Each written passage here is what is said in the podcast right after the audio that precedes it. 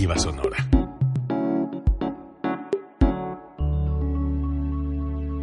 Código Libre.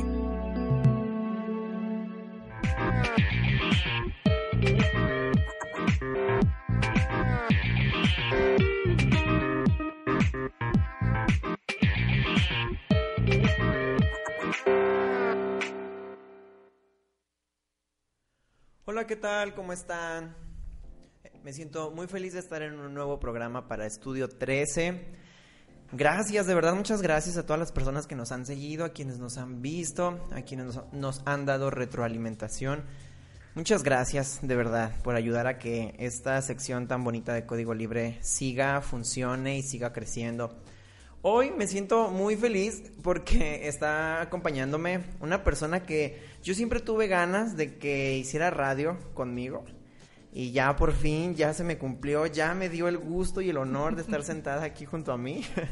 Ella es Fernanda Escoto y es licenciada en Ciencias de la Comunicación. Fer, ¿cómo estás? Hola, buenas noches a toda la audiencia de Código Libre. Eh, muchísimas gracias por este recibimiento. Eh, como ya lo saben, eh, pues Eduardo ha estado a lo largo de este su tercer programa, pues uh, cubriendo estas notas de cultura y pues yo me siento muy honrada de estar aquí con él. Estoy muy contenta de iniciar este proyecto de la mano de un gran amigo, aparte muy talentoso. Muy Entonces, eh, qué mejor manera de arrancar esto de algo que también amo, que algo que me apasiona hacer. Y pues muchísimas gracias por hacerme el honor de invitarme. No, gracias a ti. Sí todo sale bien y tenemos suerte, Fer seguirá eh, viniendo de manera eh, recurrente aquí al, al, programa. Y entre nosotros dos les ofreceremos eh, una serie de recomendaciones, tanto literarias como quizás un poquito de cine, que viene siendo de origen el, tema principal de, de Estudio 13, el poder hablar tanto de literatura como de cinematografía. Y hoy, por ejemplo, uh, platicaba con, con Fer y yo le decía que me gustaría mucho que así como mmm, platicáramos de un libro que a ella le parezca importante, que le guste, que nos lo pueda recomendar para eh, entrar como un poquito en este contexto de las letras, de los libros. Eh, hemos estado hablando de arte y hemos estado eh, frecuentando a personas que se dedican a gestionar y a traer el arte a lugares donde a veces tal vez no los hay. Y la razón por la que queremos abordar tanto la literatura como el cine en Estudio 13 es para poder hablar un poquito eh, de estas cosas que de repente eh, a, la gente le, gusta compartir y, no sabemos en dónde. A veces tenemos muchas ganas de verdad de estar o de dar pues no una crítica porque no somos críticos, pero a lo mejor una reflexión o una opinión muy válida, porque no, de una película o de un libro y Estudio 13 es para eso.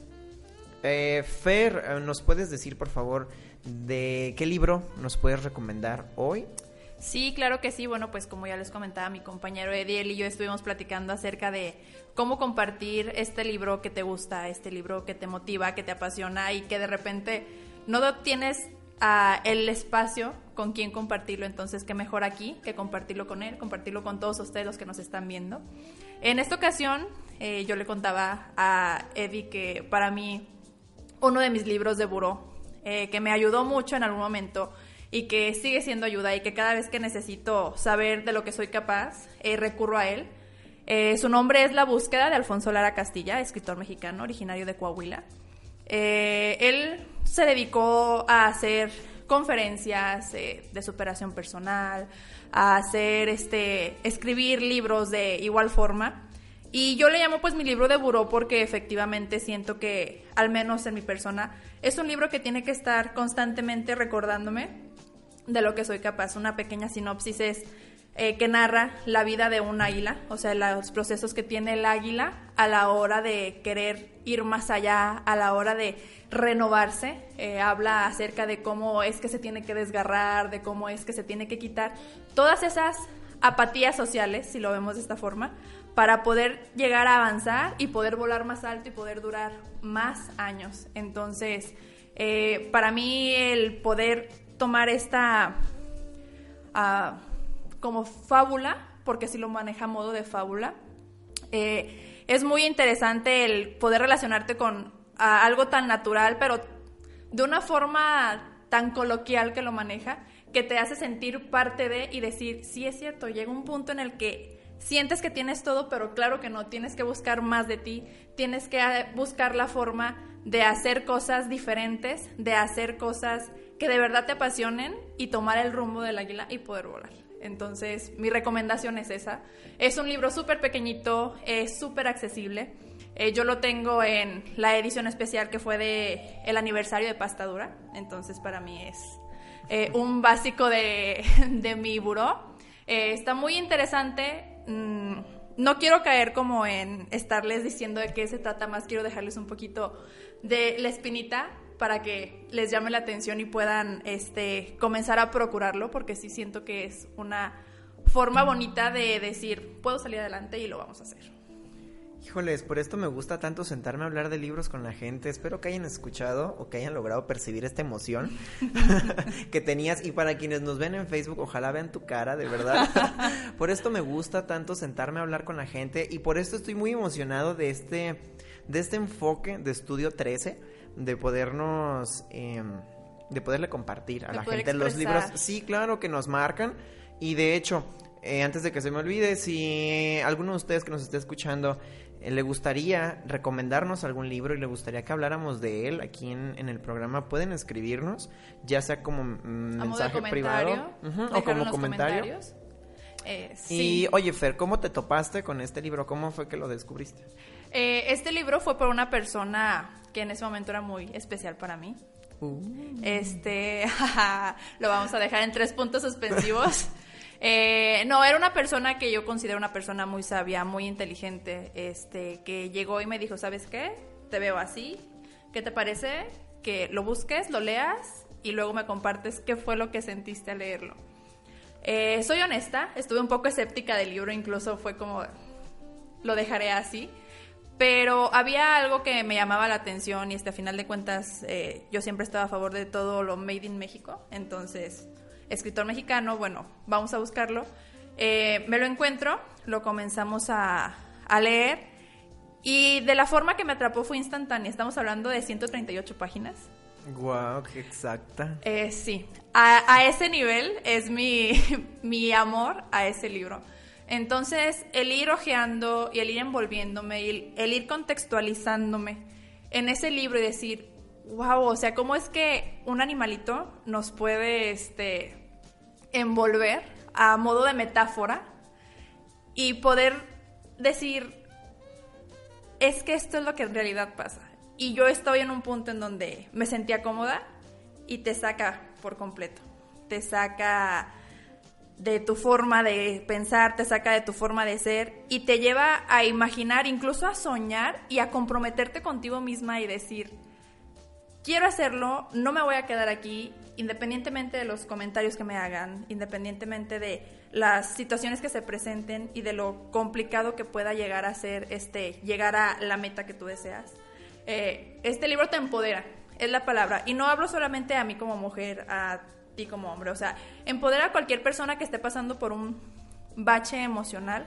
Y hasta quien no esté pasando por un bache emocional, este, el estar bien y el estar en un momento en el que tú dices, me siento cómoda conmigo, te lleva a ir más allá. Entonces, eh, para mí, el que llegara de esa forma en ese momento, nada es casualidad. Yo digo que hay algo que conspira siempre en nuestra contra o a nuestra favor a final de cuentas, pero que nos hace llegar en el punto exacto donde lo necesitábamos. Y ahora cada que yo quiero iniciar algo, un nuevo proyecto, eh, por ejemplo, aquí, M aquí, eh, temerosa, pero sí este, a la hora que me dicen, bueno, vamos a tratar de esto, al, eh, al momento se me viene el libro. Entonces fue una, un perfecto ejemplo de cómo poderlo emplear dentro de, dentro de este nuevo proyecto y pues está increíble podérselo compartir a todos ustedes. Miren, la verdad yo no lo he leído, pero noto que para Fer es como un amuleto. Sí. Es como una guía o un manual, incluso. Eh, al menos a mí me, pues me dan ganas de leerlo, ¿verdad? Sí. Eh, de todas maneras, antes de, de, que terminemos con esa sección del programa, eh, le voy a pedir a Fer que repita el nombre del libro y el nombre del autor. Claro que sí, Bueno. el nombre del libro está súper sencillo, La búsqueda, Alfonso Lara Castilla. Eh, así, simple y llanamente, lo van a encontrar en sus versiones de bolsillo, en su versión normal. Eh, léanlo, es una experiencia única de encontrarse con uno mismo. Así de simple. Qué buena reseña. Vamos a estar trayéndoles eh, recomendaciones entre Fer y yo de libros eh, cada semana. mm, libros que nos que ustedes nos pidan que, que leamos y que les recomendamos. Libros que nosotros que a nosotros nos hayan gustado. E incluso libros que de repente, ¿por qué no? Encontremos interesantes que los vimos por ahí y dijimos, ok, para Estudio 13. Exacto. Y, y retomo algo de lo que tú nos hablaste ahorita, que me dijiste, yo soy muy fan de todo lo que es hecho en México. Y yo soy eh, partidaria de decir, hay que consumir lo que Lo están que haciendo los nuestros. ¿Por qué lo abordo? Porque mm, a mí me gusta mucho leer y me gusta escribir. Entonces, eh, dentro de todo este mm, ámbito de las letras, me doy cuenta que en realidad tú entras a una, a una librería y es no es un secreto que en realidad los escritores mexicanos eh, eh, ocurre algo con ellos, ¿no? O sea, la gente no se acerca, la gente de pronto no los lee, a veces ni siquiera saben que hay tanta gente que está escribiendo cosas muy bonitas. Y si de repente incluso lo vemos de manera visual, entrar a una librería es automáticamente ver un escaparate lleno de libros extranjeros, de libros europeos, de libros estadounidenses, de libros todo de todas culturas, pero a la hora de tocar la que es la nuestra de repente y lo digo a grosso modo, no es que generalice, pero sí es ver un libro mexicano y decir, híjole, es que me gustó más el de este autor por esta situación. Es que mi amiga me recomendó este y es que pues es el boom del momento y es el escritor del momento y es extranjero. Entonces el decir que es extranjero es darle un plus, pero claro que no, o sea, el tener escritores mexicanos tan talentosos como lo puedo compartir, que es mi compañero, el tener de verdad manos mexicanas que están a la búsqueda de escribir, de pensar, de darle puño y letra a aquello que ellos piensan, es una experiencia totalmente diferente. Y no está mal, no está mal a lo mejor que nos acerquemos No, a, la, nada. a la literatura extranjera. De hecho, eh, hay pues libros buenísimos. Eh, pero pues también creo que es muy importante darle un espacio y un reconocimiento a las personas pues que están aquí también y que están haciendo un esfuerzo, que están aportando algo muy padre. Y la verdad es que creo que a nosotros nos gustaría recomendarles literatura de autores mexicanos en, en Estudio 13 eh, más adelante Sí. periódicamente. Ojalá les guste, ojalá nos guste, si es que nos encontramos con algo que ustedes nos pidan que recomendemos. Y abordando este tema de los escritores mexicanos, escritores, también existen eh, quienes eh, escriben de manera independiente, quienes no traen un, un respaldo eh, editorial y no tienen un sello, pero se encuentran haciendo proyectos muy importantes y muy padres. Eh, creo que damos por finalizada la, la sección de recomendación. Muchas gracias, Fer.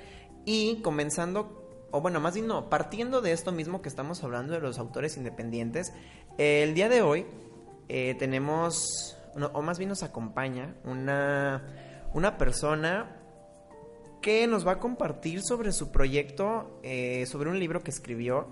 No trae un respaldo, es una escritora independiente que escribe poesía. Eh, vamos a ir a un pequeño corte. Su nombre es Berta Mares Camarena. Y después del pequeño corte que, al que vamos a lanzar ahorita, estaremos con ella y vamos a platicar sobre su libro de poesía que se llama Da- Dama de Otoño y aún es primavera. Así que ahorita en unos segunditos más, ella está aquí con nosotros. Regresamos.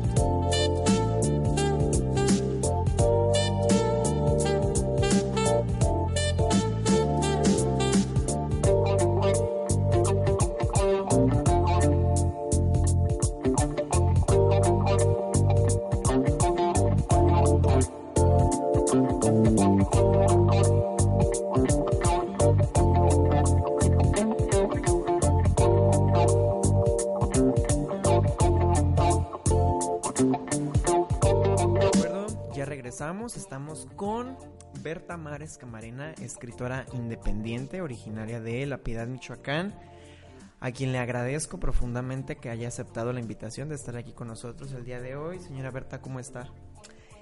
Mira, estoy bien porque todo este ambiente a mí siempre me ha gustado. Y bueno, yo nací con el gusto por la cultura, por el arte.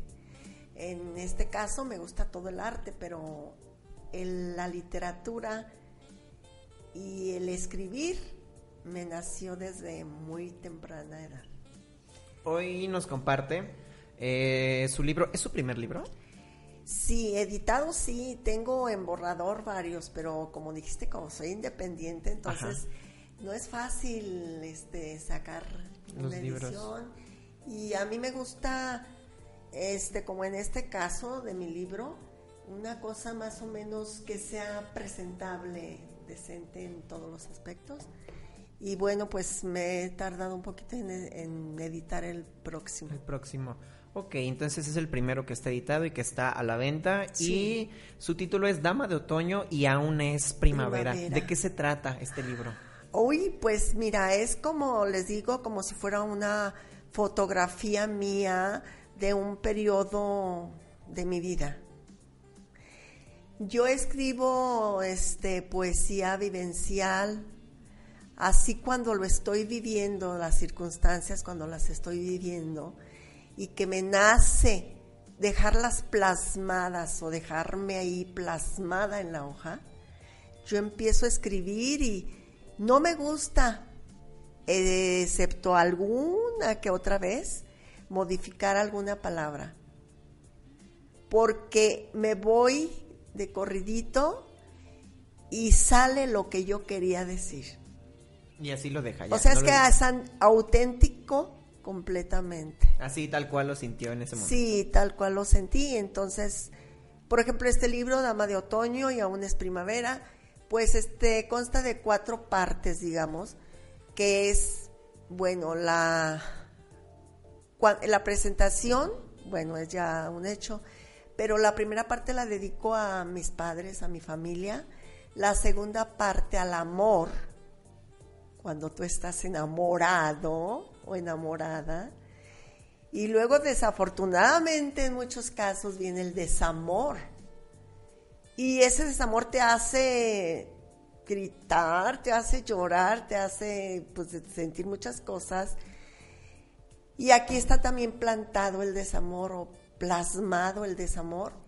Y por último son poemas de temas varios. Pero todo es lo que nace de la profundidad de tu ser o de mi ser en este caso. Muy bien. eh, este ya nos dijo es un poquito de su inspiración, pero me gustaría que nos adentráramos un poquito más acerca de qué circunstancia tuvo que pasar para que usted dijera esto va para el amor. ¿Esto va para el amor? Sí. Ah, pues precisamente el haberme enamorado, el haberme casado con una persona y luego después de ocho años venir el- la desilusión y el desamor porque pues claro cuando tú, perdone, cuando tú tienes esa experiencia, pues es todo lo contrario al amor, a la vida, a todo lo que sientes dentro de ti en ese aspecto. Ya después es un es lo que era blanco ahora es negro en el desamor. Para mí significó. Y eso yo lo tenía que sacar de mí misma como un desahogo. Un desahogo que me estaba limpiando, aliviando de ese sentimiento doloroso. Entonces podríamos tomar como que este libro fue una cura para el alma. Pues sí, fíjate que sí, porque tenía mucho tiempo que lo quería editar. Y esto surgió a partir de que, bueno, alguien me dijo, porque creo que a alguien, no sé, allá arriba, te dicen ya. Y yo tuve un sueño, claramente como una realidad, donde yo estaba presentando eh, mi poesía y veía yo un teatro, veía mucha gente y me veía a mí engalanada así con un vestido color rojo, la pasión quizá, el mismo amor. Oh, más o menos este color. El inconsciente. El inconsciente y entonces yo estaba atrás de bambalinas y de pronto aparece una persona y me dice, ya le va a tocar a usted. Y enseguida me dice, ya sale a escena. Y veo las cortinas que se abren y yo me presento y empieza todo el mundo a aplaudirme y yo me siento realizada. Entonces en la mañana cuando despierto digo, ya, empiezo. Yo ya tenía mi selección, tenía este más o menos alguna idea de cómo iba a ir mi libro, pero no había empezado desde de, los borradores a pasarlos en limpio. Y ese día empecé a pasar mis borradores en una máquina Olivetti, porque a mí me gusta mucho este, transportar los borradores en máquina. Sí. Y de ahí, pues, realmente comprendí que es como tener un hijo, ¿eh? Ay, sí, ahora sí comprendí lo que dicen que tú no debes de plantar un árbol, tener un hijo y no sé qué otra cosa. Y escribir un libro. ¡Ah, Se me olvidó. Bueno, así somos los seres humanos, amigos de repente se nos olvida lo que no se nos debe olvidar. Pero sí, entonces yo empecé por, bueno, plantar un libro, digo, plantar un árbol. A lo mejor he plantado muchos, pues, un limón, unas malvas. Plantitas de casa. Sí, pero el libro sí que es como un verdadero hijo, porque empieza a gestarse pues desde que estamos viviendo las poesías y después pues puliéndolas de alguna manera, la ortografía, etcétera, etcétera. En este caso el contenido no, como ya les había dicho anteriormente, pero sí, bueno, pasarlas y, luego volverlas a pasar, porque no la primera te sale en el limpio. Es un proceso en el cual yo terminé en la imprenta, donde me lo iban a, editar, junto a la persona que estaba trabajando en el libro. Y yo le decía, a ver, a ver, ponga, quiero hojas de otoño, quiero hojas de otoño. Póngamele estas y estas y estas. A ver, quiero esto. O sea, con él de la mano ahí, como si fuera mi partero. Qué buena analogía. sí, de verdad. Entonces usted encontró ese refugio a la hora de escribir. Porque pues, nos habla de que fue un proceso difícil, de que pasó del blanco al negro y que hablar de un extremo a otro es este un cambio por completo. Entonces encontrar usted el refugio dentro de sí. fue lo que le ayudó a, a decir esto es lo que quiero hacer y lo voy a presentar. Sí, además yo ya escribía, yo es que empecé a escribir en 1968 con esto van a decir, pues cuántos años tiene la señora, sí, ya tengo los suficientes como para que piensen eso. Sin embargo, como, como dice el libro, Dama de Otoño y aún es primavera. Yo siento primavera dentro de mí. y en este otoño, en este otoño, siento primavera. En este otoño del año y es 2019 basta verla usted, o sea, no sé si nuestros amigos allá detrás de cámaras lo alcanzan a ver, pero el verla usted nos transmite esa emoción, esa, esa primavera que usted tiene dentro de su ser. Mucha pasión. Yo creo que esta parte del autor independiente es como muy importante, ¿no? O sea, como el hecho de que, de que podamos conocer la historia de las personas.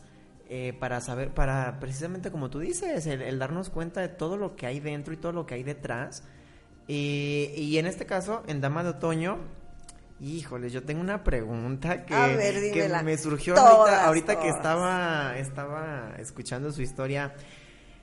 ¿Y él ya lo leyó?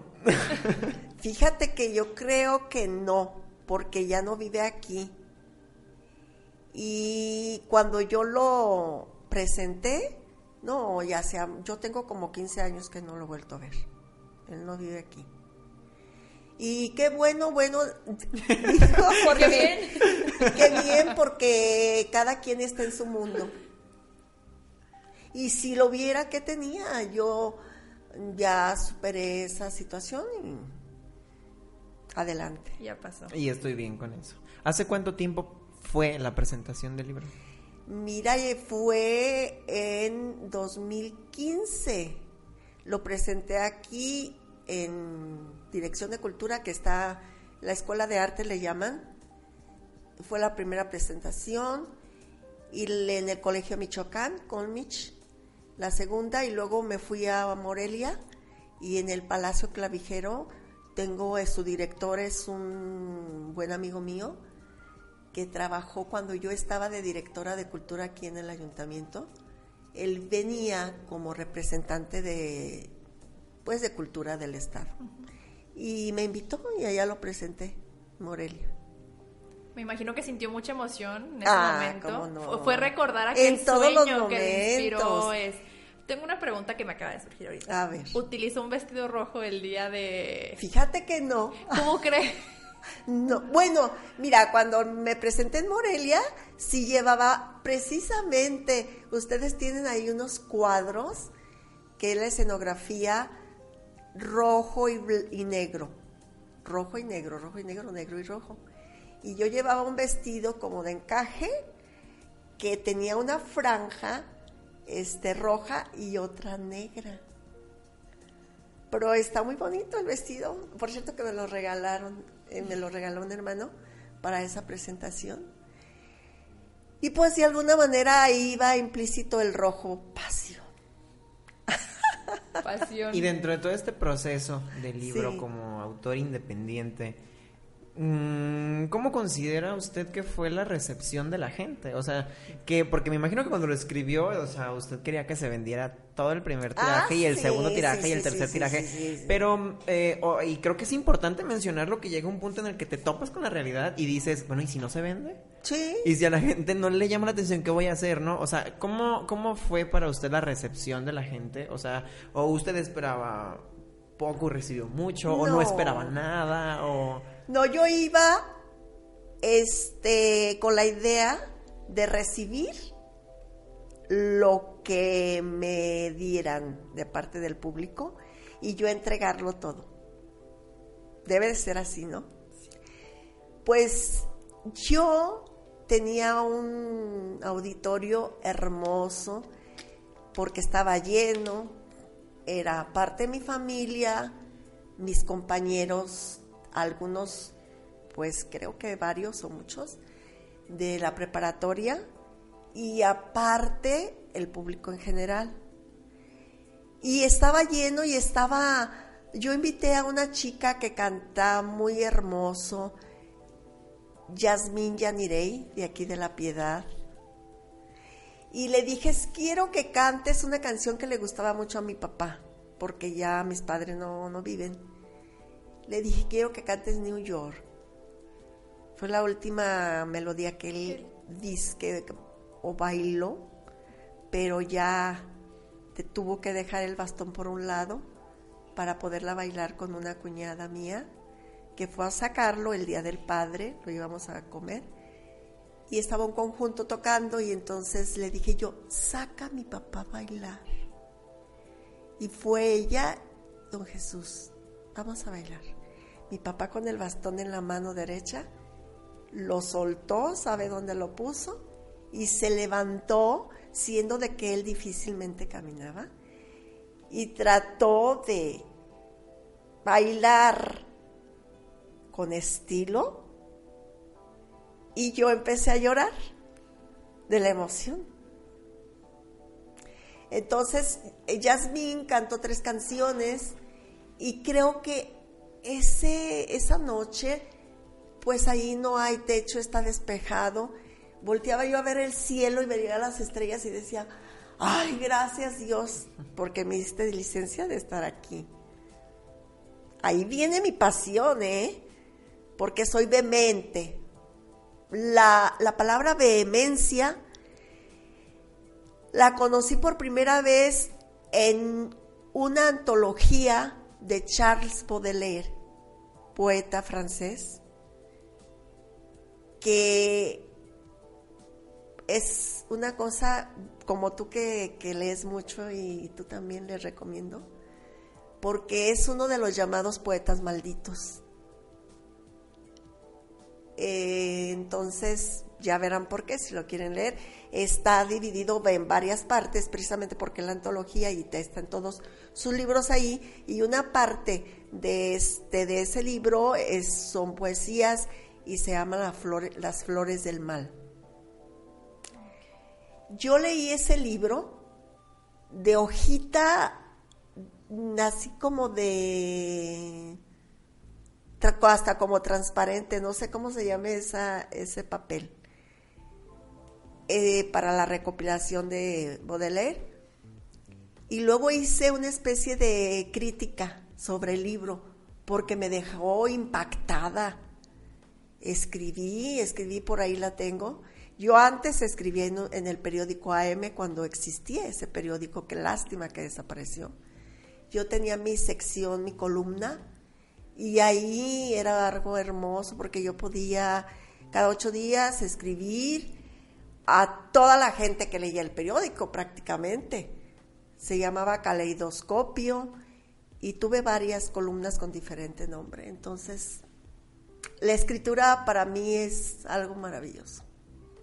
Y además a mí me gusta mucho el eh, cómo nos nos comparte este autodescubrimiento que a lo mejor tienen todos los autores cuando están empezando a decir, bueno, ya es hora. Y se empiezan a descubrir muchas ah, cualidades muy personales, como esta que usted nos comenta que encontró en la antología, y la traslada hasta, hasta esta pasión que Dama de Otoño necesitaba para poder salir a la luz y para que mm, la gente dijera, híjole, sí, sí, sí lo voy a leer. Claro, es que mira, yo ya los decía, yo empecé a escribir en el 68, 1968, cuando fueron los Juegos Olímpicos o el Mundial del 68, algo así. Pero había una circunstancia en mi vida muy especial, que yo tenía mi primer novio a los 14 años. Mi primer novio por algún motivo de que luego los papás o el papá era muy difícil para que comprendiera que uno necesitaba tener su amigo especial, digamos. bueno, en aquellos tiempos no, no podían ver o no podía mi papá saber que yo estaba platicando en la puerta, porque no, no, no. Entonces, quizá él captó eso y terminamos, terminamos y me acuerdo que yo estaba en mi recámara y empecé a llorar y empecé a escribir sobre eso y sobre el acontecimiento que estaba sucediendo en México, 1968. No estoy segura si fue los Juegos Olímpicos. Sí, los Juegos Olímpicos, precisamente. Y luego, sí, no, no, no, no pues era para mí algo fabuloso porque tuve la oportunidad de ir a México y que pues ver a dónde estaban alojados los deportistas, etcétera. Y a mí siempre me ha llamado también mucho la atención la cuestión de la mm, ser reportero del periodismo, del periodismo. Y, y, anduve en un, bueno, ya me voy a salir un poquito. Anduve este en un campeonato mundial que se celebró aquí en México. Mi equipo eh, a nivel mundial o mi selección, Alemania. Beckenbauer, mi ídolo. Y cuando lo vi en Guadalajara, le dije al chofer, lléveme atrás del camión donde van, porque, porque llegamos hasta el hotel donde estaban ellos y sí lo vi, pero no me pude acercar porque rápidamente se fueron. Bueno, pero volvamos a Dama de Otoño. Volvamos a Dama de Otoño y, entonces esta es una realización. A mí me gustaría leerles, si me dejan. ¿Sí? ¿Me permites? sí. Adelante. Em, esta persona que escribió su comentario, Gustavo Zamora Rodríguez, es nieto de Juan Rodríguez Vega, el famoso escritor, músico, violinista piedadense de hace muchas décadas. Entonces mi mamá era Romero, sus apellidos Romero Vega, Romero Vega. Quiere decir que la mamá de mi mamá, o sea, mi abuela, era prima de la mamá de Juan Rodríguez Vega. Y de ahí saco yo que por eso me gusta todo esto. Entonces, vino aquí a La Piedad porque él presentó un pequeño libro en torno a su abuelo, Juan Rodríguez Vega, y le pedí que me escribiera algunas palabras y dice así, Berta Mares Camarena, mariposa extraviada, talento desbordado, choque entre el sólido metal del micrófono y la debilidad del papel y la tinta, grafito en la hoja, aliento en el micrófono, pero en ambos la pasión y el ingenio. Zeus parió por la cabeza a Atenea, diosa inteligente y enorme dolor de cabeza para su padre, literal y metafóricamente, tan doloroso como parir ideas, tejer palabras, ese es el dolor de los poetas, tan doloroso que Atenea Berta te digo una cosa, no sufras, goza, vierte tus anhelos en tus libros. En dama de otoño y aún es primavera, has empezado a hacerlo. Y esto, pues así como que me subió a la, a, la luna, ay, sí, a la luna, al espacio, al infinito, no sé, porque compararme con este Atenea es que bueno, maravilloso. Y me, así me fui encontrando personas maravillosas. Quien me hizo la portada, mi gran amigo José Luis Martínez de aquí de La Piedad, que es un gran pintor, se fue a radicar eh, a Cancún y pues desde ahí hubo una conexión, así como, como una coincidencia tan especial, que yo andaba buscando quién me realizara la portada de mi libro. Y a él ya lo conocía desde que trabajamos en cultura, desde 1982 en Casa de la Cultura. Y pues ya me conocía y todo, entonces le dije, ¿sabes qué? ¿Qué, qué sorpresa? que en este preciso momento me acaban de conectar contigo por medio del Messenger. Yo estaba buscando a alguien que me hiciera la portada de mi libro. ¿No me la puedes hacer tú? Con mucho gusto. Y me regaló la pintura. Y ahí la tengo en mi casa. Qué bonito. Ahí está, amigos. La pintura. Y, para mí representan mucho los colores. Mi color favorito es el naranja combinado con el amarillo y luego matizado con rojo. El otoño. el, otoño. precisamente, pero ya desde siempre, el color naranja desde que yo estaba en primaria me fascinaba y en ese tiempo me decía muchas cosas cuando nos ponían a dibujar y yo pintaba el naranja con el verde y con el amarillo. Maravillosos colores. y es que aparte de ser todo un camino eh, con su libro, es irse topando con personas que hace que hagan el camino más llevadero, porque veo que se topó con este gran pintor que le regaló esta portada, eh, su editor que me imagino que ahora es un ah, entrañable amigo porque estuvieron constantemente eh, modificando o dándole exacto y dándole aquellos matices que a lo mejor usted quería que nos transmitieran a nosotros todo aquello.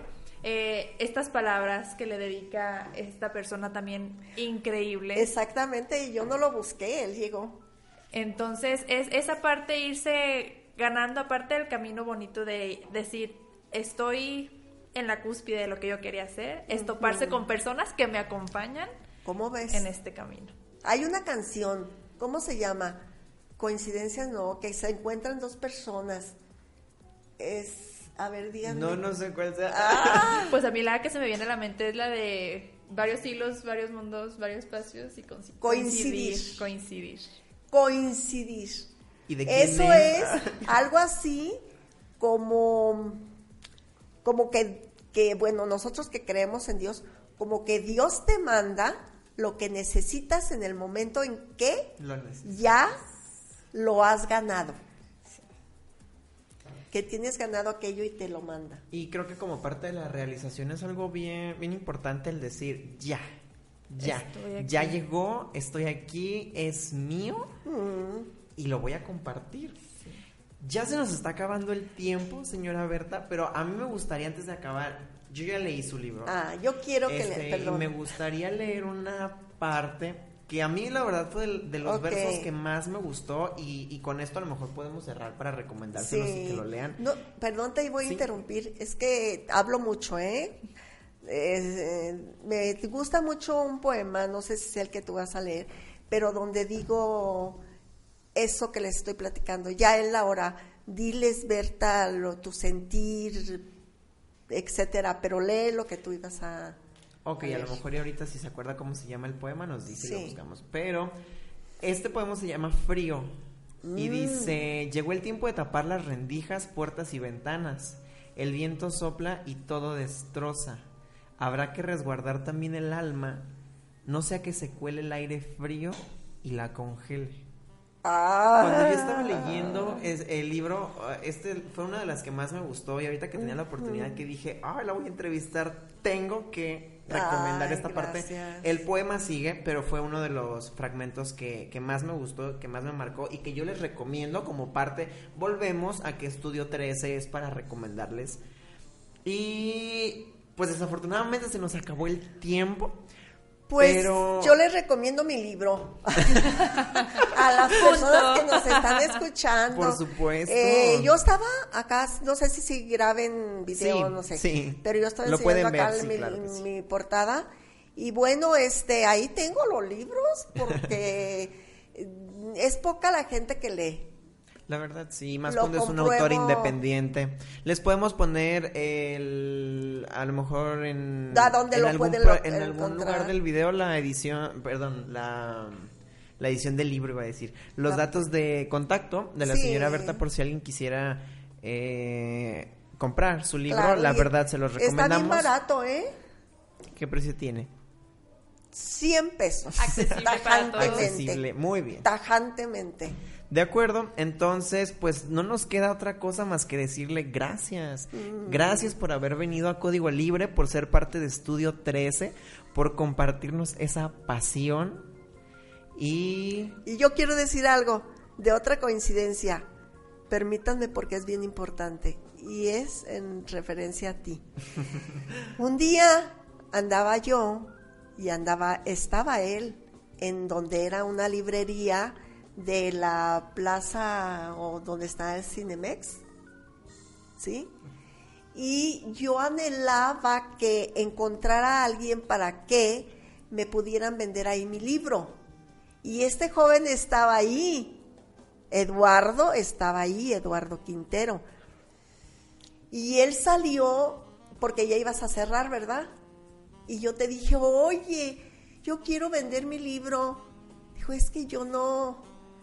Otra coincidencia de la vida. Si no, no estaría yo aquí. Y es que déjeme decirle que él al siguiente día llegó y me dijo, fíjate que ya tengo una inspiración de por medio. Me encontré a una señora que trae su libro independiente y ella anda buscando Ajá. quién se lo compre. Entonces, es la sinergia ¿Dónde que hace que todos comencemos Fíjate, a coincidir. Nada más, es que es una maravilla, Sí. una diosidencia. Muchísimas gracias, Eduardo. Muchas Quintero. gracias por Muchas gracias a ti por porque asistir. eres una joven, pues también empapada en el arte, en la cultura y pues a todos los las personas que están allá atrás en los controles.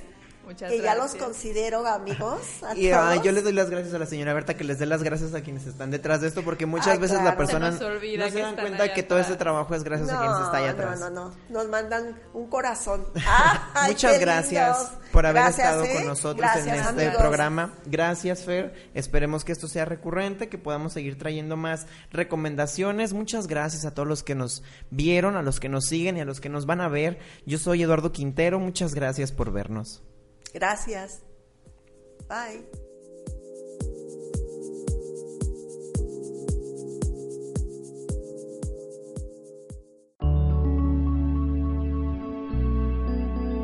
Código Libre